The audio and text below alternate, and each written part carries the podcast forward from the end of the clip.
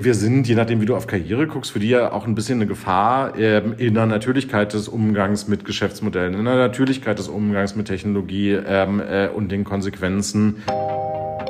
Herzlich willkommen beim Inno-Podcast. Mein Name ist Khalil Bava, Leiter des ESPAS Lab, dem Innovationslabor der Schweizerischen Post. Und heute begrüße ich Christoph Bornstein, Gründer und CEO der Digitalagentur Torben, Luzi die gelbe Gefahr, beziehungsweise kurz TLGG.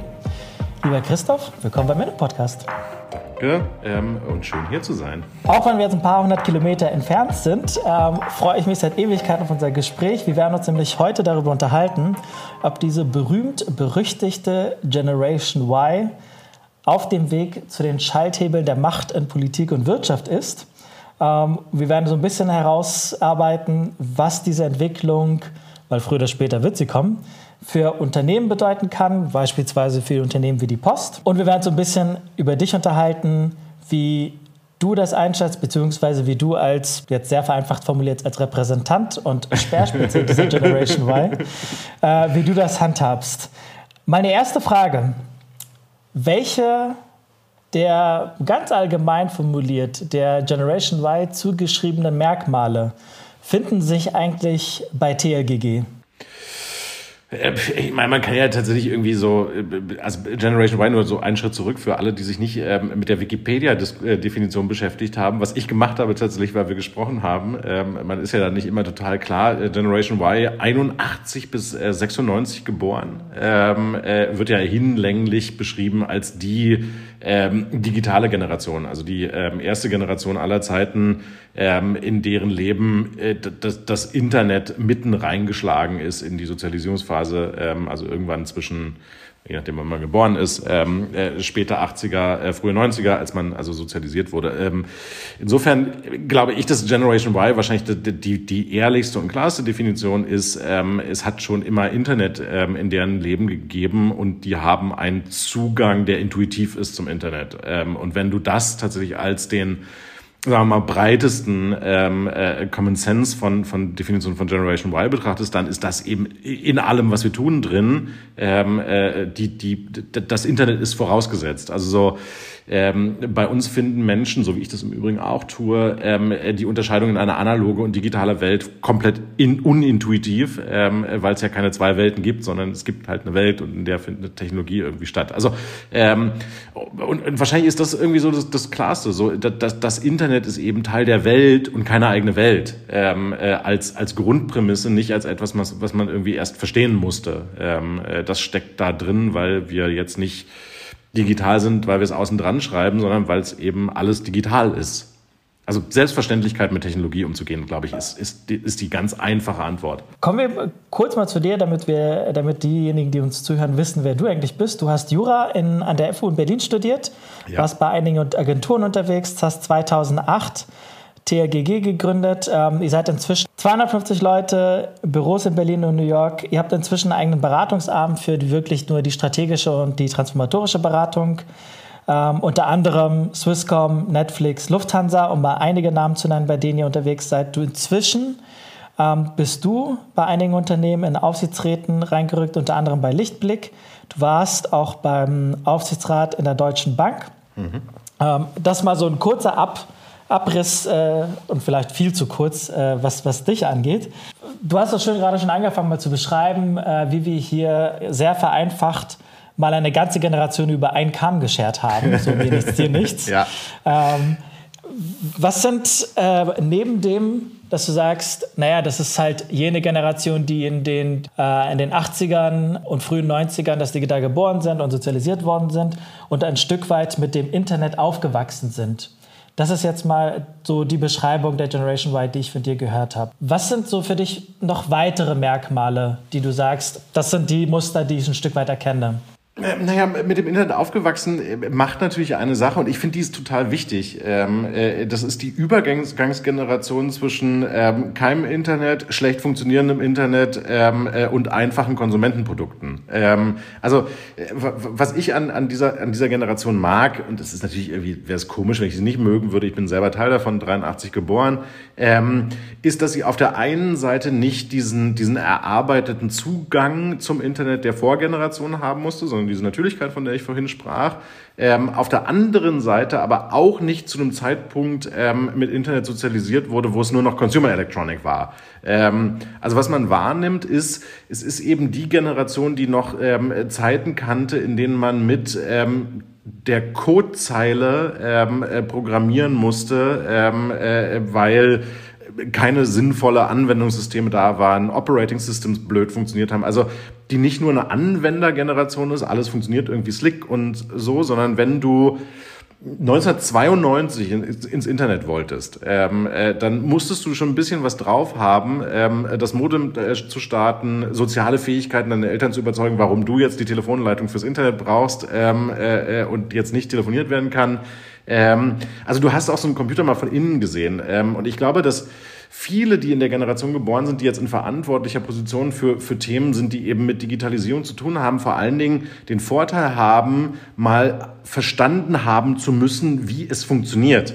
Ähm, äh, jetzt, wenn, wenn man jetzt neu dem Internet sozialisiert wird, ist Internet vor allen Dingen einfach. So, ähm, äh, ich stecke so ein neues MacBook an und es funktioniert sofort und ich mache einen Browser und das ist total unkompliziert. Ich muss mir diese Komplexität von wieso funktioniert das eigentlich ähm, und wie funktioniert es eigentlich nicht mehr geben. Meine Generation, ähm, die ja auch irgendwie deine ist, ähm, hatte noch diese, diese Erschwernis von es in der Grundstruktur verstanden haben müssen. Ich glaube, es ist schon relativ wichtig, wenn du darauf Wertschöpfung bauen willst, wenn du darauf Geschäftsmodelle bauen willst, tatsächlich mal auch die Ursprünge gesehen zu haben ähm, und wieder runterzukommen zu, wie funktioniert das eigentlich? Ähm, das ist so ein bisschen, und jetzt beschweife ich sehr ab, aber ähm, mich, mich nerven zum Beispiel so, so große Datenschutzdiskussionen. Ha, wir konnten gar nicht wissen, dass ähm, äh, diese Daten alle über uns verfügbar sind und jetzt sind sie geklaut. Ähm, das ist so, ist ein bisschen einfach auf technische Systeme zu gucken ähm, und nicht verstehen zu wollen, was da alles an Daten abgeführt wird, ähm, äh, wofür die benutzt werden, warum die an welcher Stelle erfasst werden. Ich glaube, unsere Generation musste sich damit konfrontieren, um ins Internet zu kommen. Es war irgendwie verheißungsvoll, aber es war schwierig. Also wenn ich dich richtig verstehe, sagst du, naja, in dem Moment, wo ich in, ja, meinen Eltern erklären musste, warum das Internet und dass ich jetzt gerade diese Telefonleitung brauche, warum ich jetzt auf ICQ muss, warum ich ein Modem in Kissen eingewickelt habe, damit nachts äh, diese komischen Geräusche nicht ähm, rauskommen, dass ich angefangen habe, ähm, was man, ich weiß nicht, ich glaube, das haben wir alle früher gerne gemacht, angefangen haben, sich äh, an den Tower-Rechnern Hardware auszutauschen, Fest. Festplatten ranzuschließen, Grafikkarten auszutauschen, ähm, dass das so elementare Skills sind, die notwendig sind, wenn ich heute, also dann etwa 20, 30 Jahre später, wenn wir jetzt alle im Berufsleben sind, wenn ich heute ein in Anführungsstrichen analoges Unternehmen vorfinde und den Auftrag bekomme, transformiere das. Ja, also äh, ich glaube schon. Also es ist jetzt natürlich ein sehr langer Schuss, aber es ist halt so ein, so ein mir musste halt nie jemand Programmieren beibringen, ähm, äh, weil ich musste programmieren, um überhaupt das Internet öffnen zu können ähm, oder um technische Produkte, Software zum Laufen zu bringen. Ähm, und dadurch ist der, der, der Zugang erstmal natürlicher ähm, äh, und, und war auch immer natürlicher. Für mich ist nichts davon irgendwie merkwürdig oder tut unvorhergesehene Sachen, weil ich es immer wieder runterbringen kann. Und zwar nicht, weil ich es gelernt habe, sondern weil ich es beim Benutzen verstanden habe auf, warum muss es das auch tun? Ähm, und, und ich glaube, bis hoch zu, zu Politik ähm, äh, ist, ist diese ganze Frage von Bewertungskompetenz von Technologie, also was tut die wirklich, warum tut sie das, ähm, äh, was sind First-Order-Principles, was sind Second-Order-Principles, entscheidender als je zuvor. Die Bewertungskompetenz, die ich heute ähm, im Management haben muss, um mich entsprechend aufstellen zu können, aber auch schlaue Entscheidungen treffen zu können. Was steckt denn alles hinter dieser Bewertungskompetenz drin? Naja, es ist, es ist vor allen Dingen auch die Bereitschaft, sich mit den Komplexitäten ähm, äh, auseinanderzusetzen. Also so, wenn, wenn, du dir, wenn du dir Management traditioneller Art anguckst, ähm, äh, dann, dann, dann hast du ja eine relativ klassische Trennung zwischen Business und IT. So, du hattest halt ähm, die Jungs, die im Keller sitzen und IT sind und machen, dass die Telefone funktionieren. Ähm, äh, und du hattest so das Primat der Business-Entscheidung, eine business-strategische Entscheidung. Das Problem ist, so funktioniert es halt nicht mehr. Ähm, du hast ganz viele Business-Entscheidungen, die sind immanent von deinen IT-Fähigkeiten abhängig. Ähm, also da ist die Business-Entscheidung eigentlich auch immer eine IT-Entscheidung mit. Und die triffst du natürlich natürlich einfach besser, wenn du verstehst, wie es funktioniert oder warum es nicht funktioniert. Ähm, wenn du nicht einen CIO hast, ich meine gar nichts im Speziellen, nur damit sich niemand angegriffen fühlt, ähm, wenn du nicht einen CIO hast, der dir darüber, dass er dir sehr lange, sehr komplizierte Sätze ähm, sagt, immer sagen kann, es kostet jetzt 800 Millionen, sondern wenn du da selber eine Bewertung zu hast. Ähm, IT ist eben plötzlich extrem fahrtabhängig für alles, was du strategisch machen kannst und willst. Vielleicht ein bisschen zur Ausgangsfrage äh, zurückzukommen, nämlich ist diese Generation Y, ist die gerade auf dem Weg zur Macht? Wir hatten im Vorgespräch zufällig so ein paar gemeinsame Beobachtungen mhm. gehabt, ähm, also wo wir ein paar Namen äh, im Kopf hatten, wo wir das Gefühl hatten, hey, die sind gerade auf dem Weg. Sei es jetzt in der Politik mhm. oder tatsächlich auch in Unternehmen. Welche Namen, welche Beispiele siehst du von Menschen, die in unseren Jahrgängen sind, die jetzt entsprechender Position eingerückt sind. Na gut, äh, da, da, um, um politisch anzufangen, äh, ich bin ja irgendwie sehr sozialisiert in der deutschen Politik, aber äh, also gibt's immer zwei Namen. Ähm, wir Deutschen erwarten ja alle gerade die schwarz-grüne Koalition ähm, und das ist die Ko Koalition der Jen Weiler, Jens Spahn und Annalena Baerbock. Ähm, beide Gen Y und beide jetzt irgendwie mal dran. Du kannst dir angucken, ähm, äh, gehen wir durch die ganzen großen Einhörner ähm, äh, und Börsengänge, also die Rocket Internets der Welt, die West Wings, ähm, äh, die Hello Freshes, die Zalandos und so ähm, äh, und geh durch die Konzernspitzen durch, ohne jetzt einzelne Namen zu nennen, aber alles Gen Y. Ähm, äh, also du, du, du siehst tatsächlich, dass so, dass so diese gar nicht mal Herausforderer, sondern inzwischen ja schon der neue Mittelstand. Zalando ist kein, kein Challenger mehr, sondern ist am Ende mittelständisches Unternehmen, ähm, äh, die erfolgreicher ähm, durch die Medienlandschaft ähm, und die Technologielandschaft kommen, eben von Gen Y geführt sind. Das ist die Generation, die gerade aus meiner Sicht den Unterschied macht. Also Robin Ritter ist auch genauso alt wie ich, glaube ich. Also du, du kommst halt immer so in so, ja, es ist eine Generation. Und interessanterweise ist übrigens eine interessante Beobachtung. Ähm, hast du, hast du so eine Lücke von Generationen. Also so, so traditionelle Unternehmen haben halt eine bestimmte Generation, die sie führt. Das hat was mit Meritokratie zu tun und wie lange du so brauchst, um eine Karriere zu machen im Konzern. Ähm, äh, und dann gibt's irgendwie die Gen Y, die sind jetzt irgendwas zwischen, wie alt sind die so, 37 oder äh, bis, bis 40 so. Ähm, äh, aber in der Mitte findet nicht so besonders viel statt. Ich glaube, da gibt es so eine Generation, so eine, so, eine, so eine verlorene Generation, die es nicht ganz ins Internet geschafft hat. Für die wird es schwierig. Welche, welche, Mitte ist das? Also jetzt von, der, von den Geburtenjahrgängen her? Naja, es sind so, sind so die, die jetzt, ähm, ich müsste das rückwärts rechnen, aber also es ist auch nur gefühltes Wissen, ähm, äh, die so zwischen 55 und 45 sind. Ähm, äh, äh, da, da sieht man gerade irgendwie, die wären jetzt dann bald mal dran, ähm, äh, aber vielleicht sind sie das gar nicht mehr. Ich weiß es nicht. Bleiben wir mal bei dieser Zielgruppe. Versuchen wir, versuchen ich will jetzt übrigens auch keinen, nur um das nochmal zu sagen, das, das, das, ist jetzt nicht, nicht der große Generationenkonflikt hier. Nein, ähm, das nein, ist eine nein, Beobachtung und es ist nicht empirisch. Versetzen wir uns mal in die Lage eines, eines ja, Pi mal Daumen mit 40ers. Ähm, der vielleicht so im mittleren, im höheren Management irgendwo da angesiedelt ist, sich den Weg wie du es gerade richtig beschrieben hast, hart erarbeitet hat. Mit Blick auf, dass du bei vielen Unternehmen reingeschaut hast, dass die auch von Aufsichtsrat her begleitet hast, wie nehmen die eigentlich uns, die, diese Generation Y, wahr? Boah, schwer zu sagen. Ich, ich glaube, wir, wir, sind am Ende ziemlich nervig für die ähm, äh, manchmal. Also, ähm, ja, weil, weil, weil am Ende ist es ja so ein, so ein, so ein da entsteht ja auch Angst. Also ich habe ja, hab ja relativ viel Zeit damit verbracht, so, so die Bewertungskompetenz ähm, für Menschen zu sein und denen zu helfen, irgendwie so das, das zu strukturieren. Das ist natürlich irgendwie auch so ein, wir, wir, wir sind, je nachdem, wie du auf Karriere guckst, für die ja auch ein bisschen eine Gefahr ähm, in der Natürlichkeit des Umgangs mit Geschäftsmodellen, in der Natürlichkeit des Umgangs mit Technologie ähm, äh, und den Konsequenzen.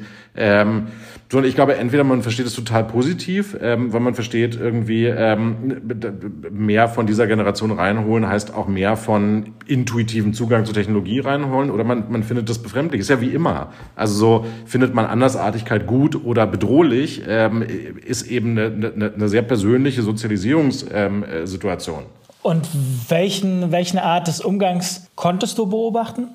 Beide Seiten. Also so, ich, ich, ich bin komplett bescheuert gefunden worden, ähm, äh, aber auch ähm, positiv umarmt und interessant, interessiert angeguckt worden. Also so, es ist ja so ein, so ein ich, ich hatte ja irgendwie das große Glück in vielen Situationen, das kann ich erzählen, ähm, äh, mit Politikern eben aus auch dieser Generation zu arbeiten. So Sigmar Gabriel ähm, ist jemand, bei dem man immer weiß, dass ich viel mit ihm gearbeitet habe.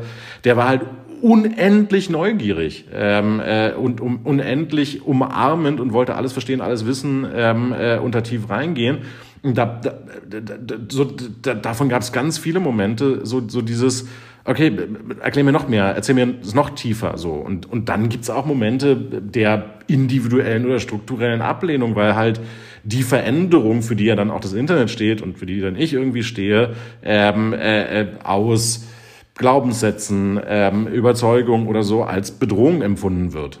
Vielleicht nehmen wir jetzt mal ein Beispiel nur heraus. Welcher Glaubenssatz, an welchem Glaubenssatz sägen wir denn naja, ich, ich, ich glaube vor allen Dingen an einer gewissen Bequemlichkeit. Also so, ähm, du hast halt in vielen, in vielen ähm, Geschäftsmodellen hast du halt sehr, sehr lange Perioden hoher Stabilität gehabt. Also meint gar nicht Stabilität von Märkten oder so, sondern meint vor allen Dingen Stabilität der Komplexität des Geschäftsmodells. Also nimm eine Bank. Ähm, äh, Banken haben wirklich Dekaden ähm, äh, relativ ähnlich funktioniert und Technologie hat eine relativ ähnliche Rolle gespielt. Deswegen sind Kernbanksysteme in, in manchen Banken aus den 70ern. So musste nichts geändert werden. Ähm, äh, und, und ich, ich glaube, dass, dass, dass, dass, dass die Zunahme der Komplexität, die die Digitalisierung und Technologisierung ja auch ist, vor allen Dingen auch Angst erzeugt, weil es eben ähm, äh, klar in Richtung dieses Satzes geht von so einfach wie heute wird es in der Zukunft nie wieder. Also so die Komplexität und Dinge, die du können und beherrschen musst ähm, äh, oder die du irgendwie orchestrieren musst in, in, in einer Führungsmannschaft, die ist dramatisch höher geworden. Du kriegst mit einem sagen wir mal, generalistischen Zugang zu Geschäft immer schlechter Geschäft gemanagt, ähm, weil, weil, weil du immer tiefere, spezialisierte Expertise haben musst, ist natürlich eine Abhängigkeit. Und damit stehen eine ganze Menge Glaubenssätze in Frage, so, Du, du führst heute eine große Organisation nicht mehr als der einsame Mann auf dem Berg, ähm, äh, der im Zweifel alles selber entscheiden kann, weil eben Bewertungskompetenz gar nicht ausreicht, um alle Effekte angucken zu können. Meine ja auch nicht, im Übrigen. Ähm, äh, so Spezialisten, die dir sagen, so sieht's übrigens aus, werden, werden immer mehr Teil deines, deines Führungsteams, auch deines, deines Beratungsteams. Ähm, und das kannst du auf der einen Seite total gut finden, weil es eben Team-Effort auch in den Fokus stellt und ähnliches. Das kann man aber auch als bedrohlich empfinden. Als bedrohlich, weil damit ein gewisser Macht- und Einflussverlust und Kontrollverlust einhergeht. Absolut. Also äh, und das ist sogar, also rational ist es sogar nachvollziehbar, ähm, weil es, es, es produziert eben Jetzt kann man irgendwie glauben, dass, dass, dass teambasierte Leadership und so immer gut ist, aber wenn man sozialisiert wurde aus einem, ich kann das auch alleine, ähm, äh, dann, dann, dann ist, geht da wirklich Kontrolle verloren. Das heißt, wenn ich das mal kurz zusammenfasse, wir haben ähm, eine, eine Generation in den 80er, 19er Jahren geboren, aufgewachsen. Sie haben dadurch, dass sie mit dem Internet in Anführungsstrichen aufgewachsen sind, die Notwendigkeit gehabt, das erlernen zu müssen, weil es auch niemanden groß gab, der ihnen das hätte erklären können. Allerdings der Stand ja, des damaligen Internets nicht so war, dass es einfach funktioniert hat. Also dein Beispiel mit MacBook auf und fertig war alles. Ja. Ähm, dieser Zustand existierte auch nicht, sondern das war halt einfach ja, Frühphase, wo, wo wir schlicht und ergreifend sehr viel selber lernen mussten, damit arbeiten mussten, machen mussten ähm, und dadurch in gewisser Art und Weise ein technologisches Grundgespür, Grundverständnis ja. in Fleisch und Blut übergegangen ist. Und, und, und, und ich glaube, man muss an der Stelle sagen, das ist natürlich eine totale Generalisierung von unfassbar vielen Absolut. Menschen. In der Tendenz gibt es mehr dieser Menschen in dieser Generation. Das ist das, was, was gesagt werden muss. Gute Formulierung. In der Tendenz gibt es in dieser Generation viele Menschen, die das auszeichnet. Und das ist aber auch quasi das, was ähm, was du als Bewertungskompetenz bezeichnet hast, wo du sagst, das sind, weil sie diese Erfahrungen gemeinsam durchgemacht haben in der Tendenz, sind Sie eher in der Lage, besser in der Lage, heutige Management- oder unternehmerische Entscheidungen zu treffen, die schlicht und ergreifend immer eine sehr hohe Komponente von IT haben und von Technologie haben? Ja, oder, oder eben tatsächlich reine, reine Technologieentscheidungen sind. Also so, du, du, du, siehst ja, du siehst ja immer mehr auch Produkte, die ausschließlich aus Technologie bestehen. Also so, die, die eben nicht mehr eine Technologiekomponente enthalten, sondern die sind dann Technologie. Und weil sie nur Technologie sind, gibt es, äh, gibt es mit der Generation eine, die das recht gut antizipieren kann. Zumindest vereinfachen wir das jetzt gerade mal gedanklich, die das sehr gut antizipieren kann und entsprechend, was in der in Veränderung, in der Transformation von Unternehmen angeht, gut gerüstet ist zumindest. Was sie nicht davon befreit, immer noch logischerweise immer dazu zu lernen. Und wir haben zumindest schon mal gelernt, dass ähm, mit denjenigen, die ihrer Vorgängergeneration sind, also sprich, die in den Mitte 40ern, in den 50ern heute sind, dass da ein gewisses äh, Konfliktpotenzial einfach darin liegt, wie nämlich einfach bestimmte dieser Entscheidungsfindungen getroffen werden, weil sie alleine, der Führer, die Führungskraft oder der Chef auf dem Berg, der dann alleine eine einsame Entscheidung trifft, dass das heute schlicht und ergreifend so nicht mehr funktioniert, sondern breiter aufgestellt werden muss, mehr Verständnis braucht, aber damit natürlich auch ein Stück weit ein ja, Macht- und Bedeutungsverlust oder Einflussverlust damit einhergeht. Ja, und hier ist, äh, am Ende konnten die halt noch relativ gut die, die, das alte Führungsbild sehen. Also die sind genau die Transmissionsgeneration, ähm, äh, weil die ja in einer Zeit so sozialisiert wurden, wo sie sich noch angucken konnten, wie es früher funktioniert hat. So, und jetzt ist eben die Frage, glaubt man daran, dass es für einen selbst auch so laufen wird oder ist man in der Lage, das zu übersetzen in, naja, die Zeiten haben sich verändert. Und die einfache Annahme äh, zu erwarten, naja, ich habe ja beobachtet, wie es geht, ähm, also kann es ja auch ruhig so weitergehen, die ist ja menschlich völlig normal. Absolut. Also das hat ja lange genug gut funktioniert. Wieso sollte das auf einmal nicht mehr so sein? Ja, und, und dieser, dieser, dieser, dieser, dieser Generationen-Gangwechsel, der, der beschreibt sich eben dann auch gut mit diesen ganzen Diskussionen, die wir um kulturelle Transformation und andere Fragestellungen hinbekommen. Es ist eben tatsächlich so, die Anforderungen an eine Unternehmensführung waren, glaube ich, noch nie komplexer als jetzt gerade und Themen, die du im Blick behalten musstest, auch noch nie komplexer gab auch noch nie mehr Werkzeuge, das zu beherrschen als jetzt gerade. Das ist die gute Seite. ähm, schönes Stichwort. Bleiben wir mal dabei. Wenn ich, äh, wenn ich jetzt ein, ein solcher Unternehmenslenker bin mhm. und ich habe einen Konzern, ein etabliertes Unternehmen, ähm, vielleicht aus der Logistik, vielleicht in der Schweiz. Wir tun jetzt einfach mal so. Ähm, vielleicht aber auch aus, aus, einem anderen, aus einer, einer anderen Branche, in einem anderen Land ich habe den Auftrag und ich will dieses, dieses Unternehmen transformieren und ein Stück weit wirklich Prozesse analoger Art digitalisieren und darüber hinaus auch meine Organisation, meine Abläufe schlicht und ergreifend so aufstellen, dass es äh, zukunftsfähig ist und nachhaltig ist. Und dann habe ich aber auch noch diese Generation von, von uns, die von denen ich vielleicht glaube, vielleicht haben sie was drauf, vielleicht aber auch nicht. Ähm, vielleicht sind sie nur Schnacker. vielleicht sind es auch nur Schnacker, genau. Jetzt die spannende Frage, bekomme ich das zusammen?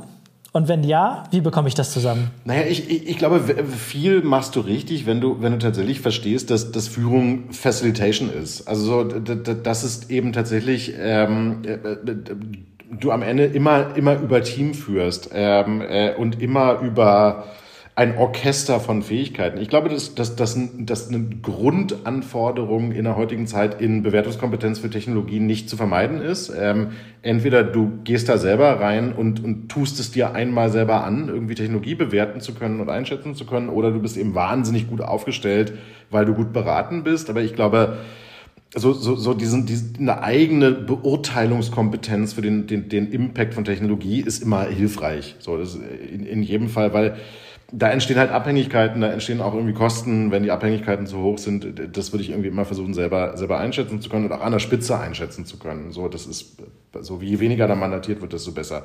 Und dann ist es am Ende tatsächlich ähm, im besten Fall ein diverses Führungsteam, ähm, äh, was es schafft, ähm, äh, sich als Facilitator von Führung zu verstehen, ähm, äh, teambasiert und mit einem Ansatz von dienendem Management ähm, äh, Leute zu empowern, Sachen zu machen. Aber magst du, weil es, weil es jetzt schon ein paar Mal viel, was verstehst du unter Facilitator oder die Führung als Facilitation? Naja, es ist, ist so ein bisschen, ich, ich mache das mal in, in, einem, in, einem, in einem quasi Strukturdiagramm, ähm, äh, da wo traditionell pyramidale, kaskadierende Führung, also ich gebe einen Befehl, den kaskadiere ich eine Pyramide runter, ähm, äh, mal eine Rolle spielt, ist, glaube ich, heute eine Führungskraft im Idealfall so die Spinne im Netz, also so in alle Richtungen ähm, äh, vernetzt und vor allen Dingen mal Moderator von Informationen mehr als ihr Ausgangspunkt.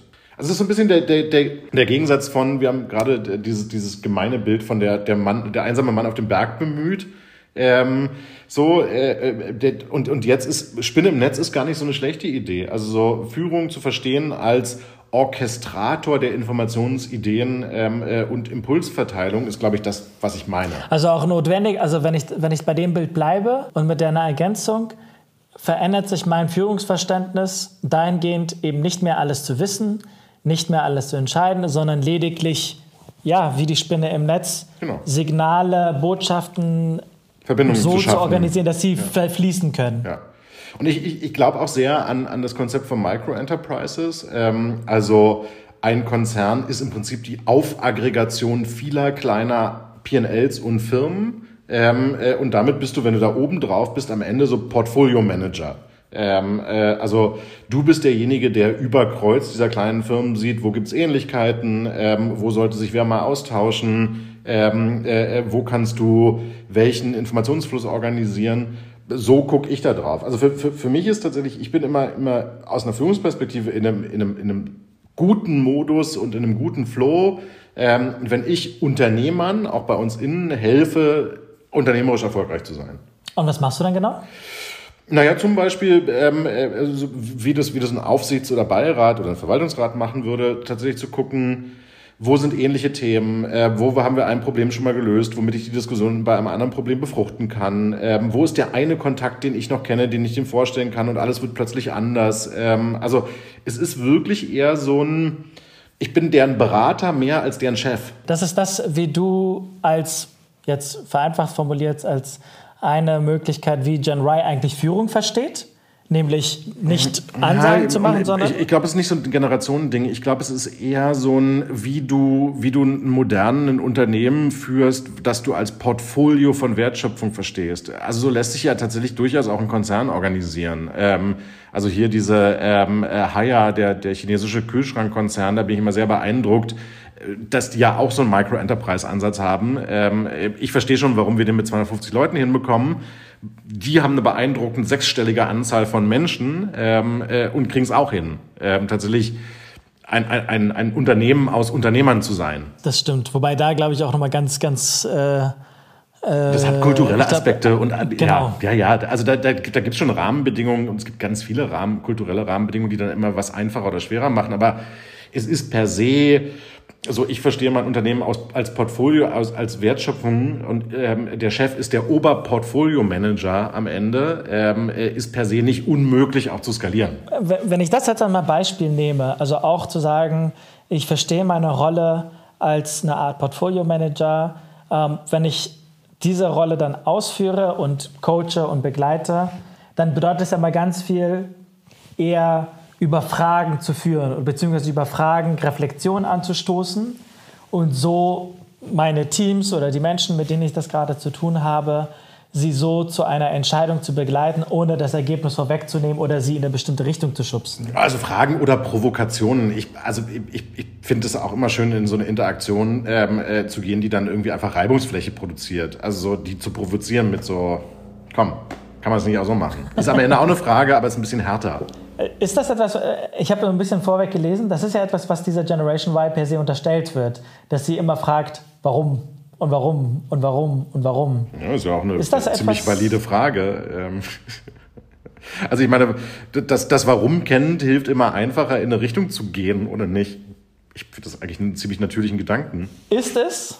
Und trotzdem, ich hoffe, also ich hoffe nicht, dass es dir ähnlich ging, aber zumindest, wenn ich selber jetzt an ein paar Situationen über die letzten Jahre hinaus denke, war, war das eine ziemliche Pain in the Ass-Frage. Wenn ich immer gefragt habe, warum genau machen wir das jetzt eigentlich gerade? Weil die Antwort komisch war oder ähm, äh, weil du als nervig empfunden wurdest?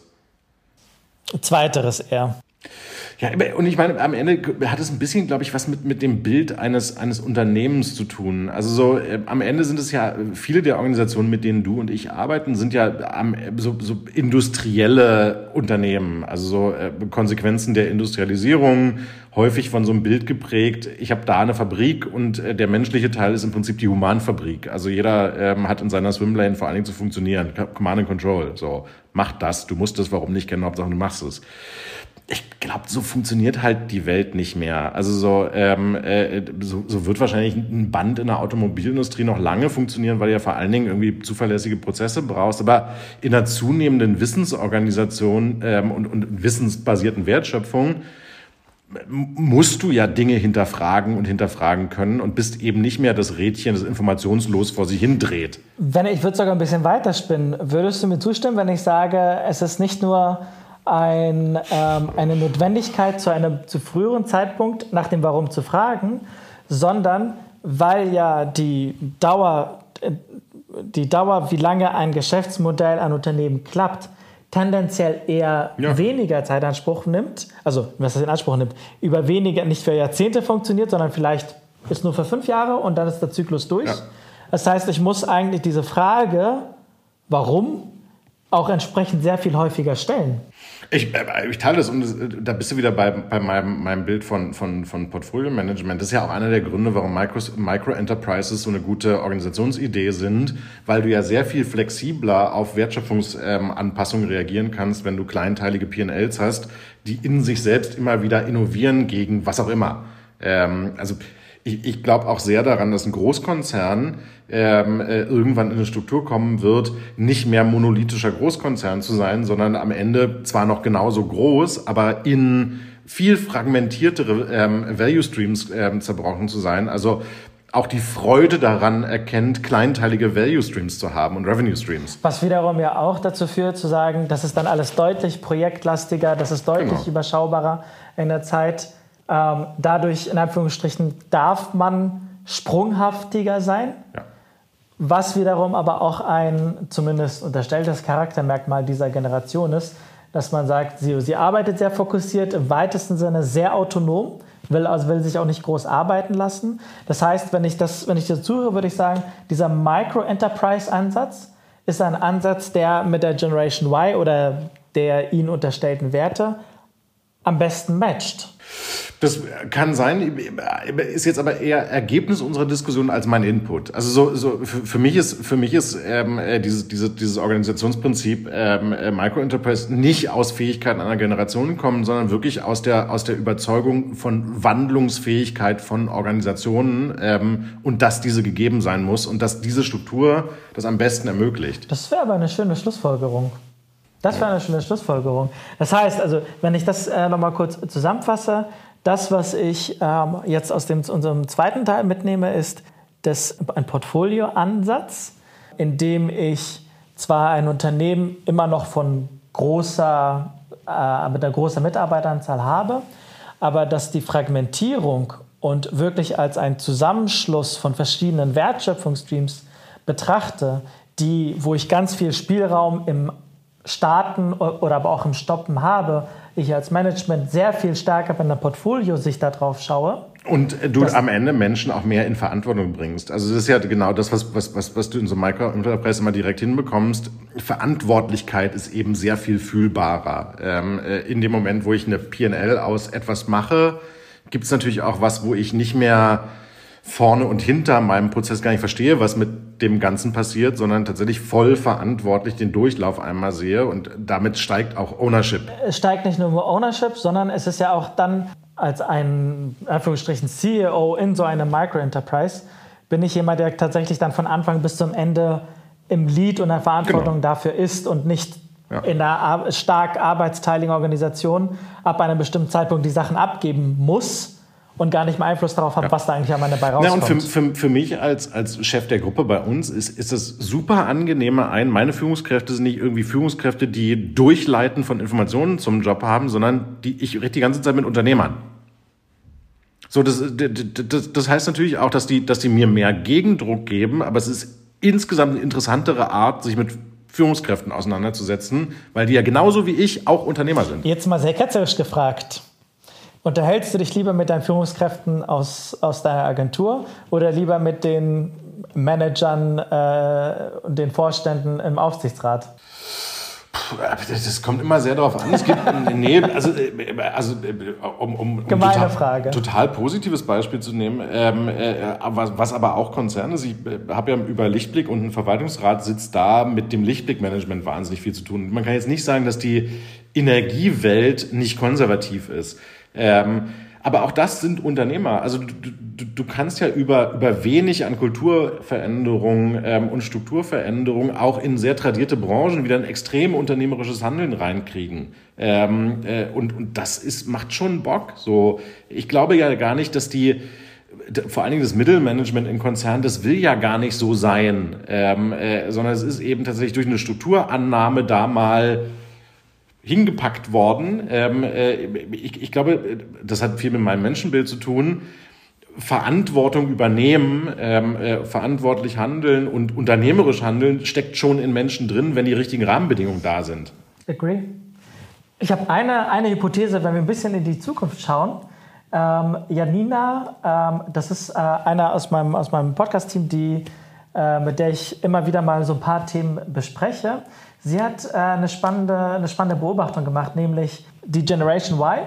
Das seien diejenigen, die Technologie, Konzepte, Politik, Rahmenbedingungen, ähnliches, das sind die, die sowas strukturieren können, mhm. aufsetzen können, managen können. Wenn es aber dann darum geht, so etwas brutal sichtbar zu machen, sowas dann auch wirklich in der Masse zugänglich machen, sichtbar zu machen, dass das wiederum eine Aufgabe der, oder etwas ist, was die Generation Z besser machen kann.